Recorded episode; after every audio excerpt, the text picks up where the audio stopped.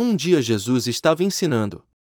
E à sua volta estavam sentados fariseus e doutores da lei, vindos de todas as aldeias da Galiléia, da Judéia e de Jerusalém.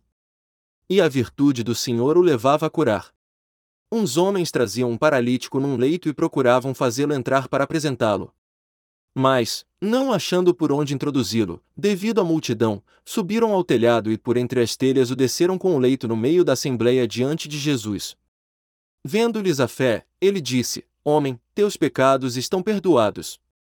Os escribas e fariseus começaram a murmurar, dizendo: Quem é este que assim blasfema? Quem pode perdoar os pecados senão Deus? Conhecendo-lhes os pensamentos, Jesus respondeu, dizendo: Por que murmurais em vossos corações? O que é mais fácil dizer: Teus pecados estão perdoados, ou dizer: Levanta-te e anda? Pois, para que saibais que o Filho do Homem tem na terra poder de perdoar os pecados, disse ao paralítico: Eu te digo, levanta-te, pega o leito e vai para casa. Imediatamente, diante deles, ele se levantou, tomou o leito e foi para casa, louvando a Deus.